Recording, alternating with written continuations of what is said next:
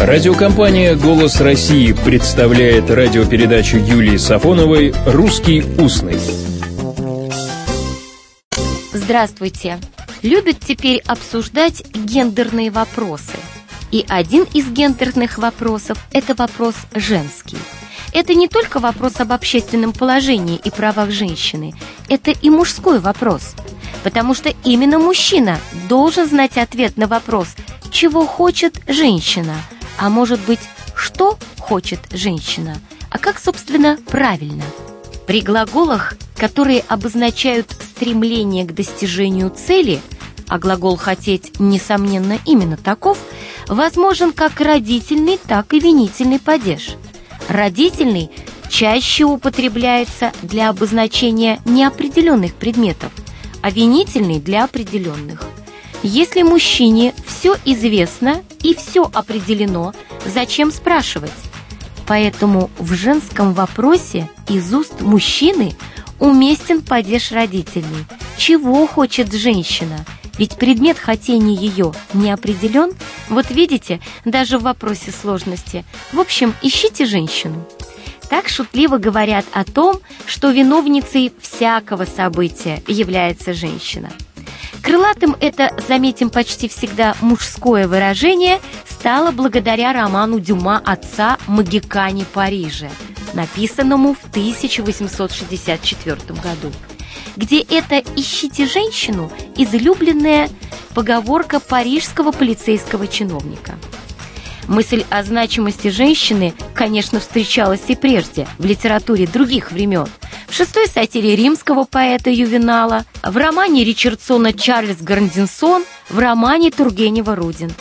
А вот в русском словообразовании иногда не удается найти женщину. Вот, например, «слесарь есть?»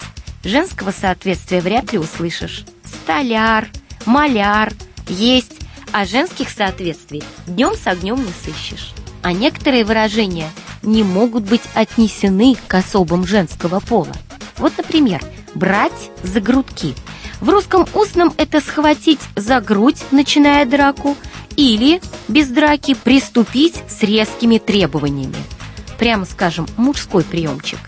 И даже если вдруг взбредет в голову вступить в рукопашный поединок с дамой, то вряд ли стоит прибегать к такому словесному приемчику. Или, например, каковы женские соответствия к словам «вождь», «консул», «политик», а не дождетесь. Если же говорить о политике женщине, то я присоединяюсь к мнению Саши Черного.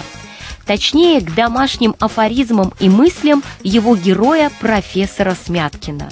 Женщина, увлекающаяся политикой, подобно бешеной канарейке.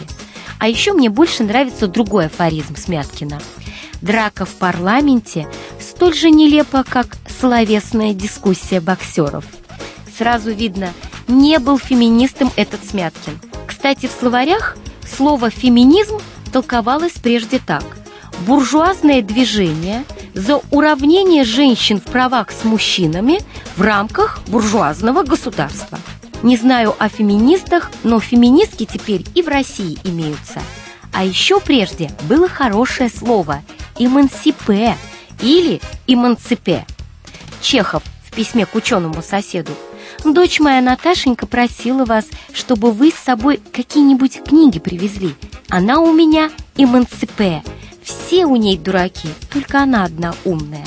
Феминист, феминистка. А если женщина подруга Джеймса Бонда? Не в смысле girlfriend, а в смысле коллега. Она что, шпионка? Но Джеймс Бонд, как известно, агент, а его коллега-женщина – агентка или агентесса.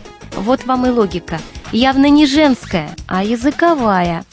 Любят еще пословицу о курице и бабе рассказывать. Мне нравится другая.